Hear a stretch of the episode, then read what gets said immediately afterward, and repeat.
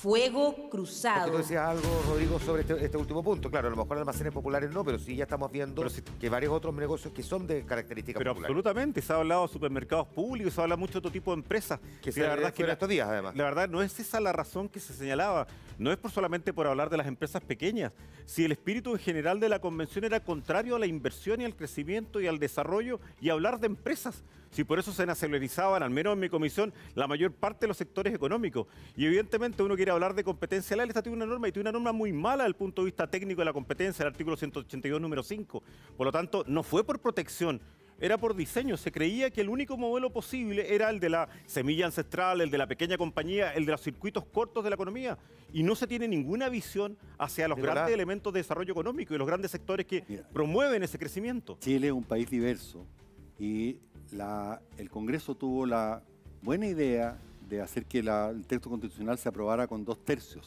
Yo no tengo duda que dentro de los convencionales deben haber personas que querían que el Estado nos reemplazara todo. Pero eso no fue lo que prevaleció. No es lo que yo pienso, no es lo que hicimos como política económica durante los años que gobernamos. Por tanto, estos son cucos que nos meten.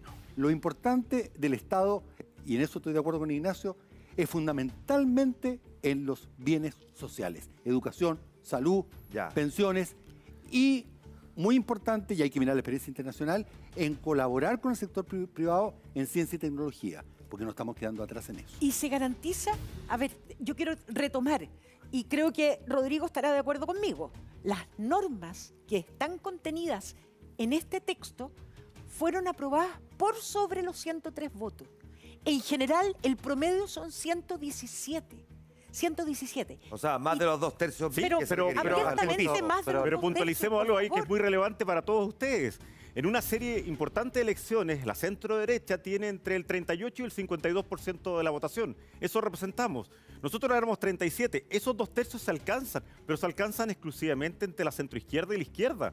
Si de los 445 artículos hay solo tres. yo, quiero, volver al, punto de fondo, eh, porque creo que la, la pregunta eh, que hacía Soledad es súper relevante. O sea, yo le pregunto a los emprendedores que nos están viendo, que se han sacado la mugre con su almacén o su ferretería, si estarían contentos que el día de mañana tuvieran la ferretería popular estatal, que no compite en igualdad de condiciones que otra empresa privada, como dice Nicolás, porque la Constitución no asegura la neutralidad competitiva. Aquí la competencia es fundamental resguardarla. Y a mí no me gustaría que, tuviera una competencia desleal desde el Estado, porque sabemos que tiene más espalda. Que y lo aseguraba actualmente y, ahora no. Y lo segundo, veamos la experiencia, veamos, veamos la experiencia de las farmacias. Vamos por punto porque, Ignacio, si no, no vamos a poder. veamos, la experiencia de las farmacias populares. ¿Qué quedaron? Que tú planteaste un ejemplo, un, ejemplo, un ejemplo puntual y tú respondiste también que a ver, la competencia en el sector rigor podría no ser el Estado, sino el más grande, que al final termina que es el que todo el mundo sabe cómo el más grande se come al más chico, no es un problema con el Estado.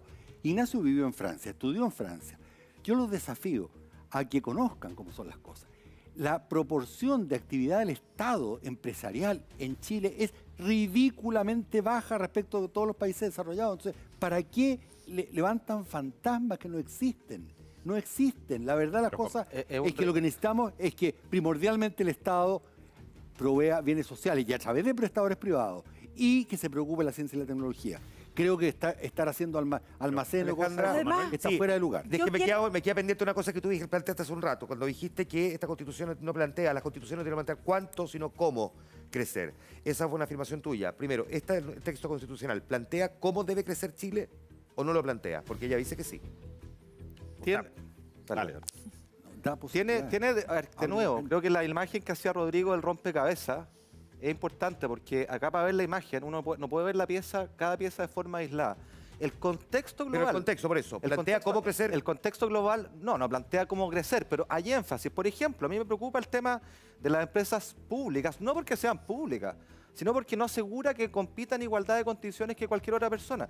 Me preocupa el tema de la huelga que decía Alejandra. Miren, si ustedes son emprendedores, ustedes quisieran que si un trabajador, un trabajador de, usted, de ustedes les reclama, les pide algo, con mucha razón, con legitimidad, ustedes tengan la capacidad de poder responderle, decir que les pide algo del trabajo. Pero hoy día esta constitución les pueden hacer la huelga por cualquier razón, por algo que no está en su control. Es que se le va el tiempo y Alejandra tiene que contraargumentar, porque ella fue la que planteó esta frase. Efectivamente, dice cómo crecer esta constitución.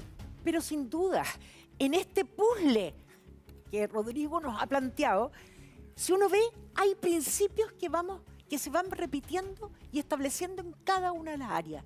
dice y reconoce a las mujeres, los emprendedores, los pequeños agricultores, dice por dónde tenemos que crecer, Perfecto. abrir la cancha.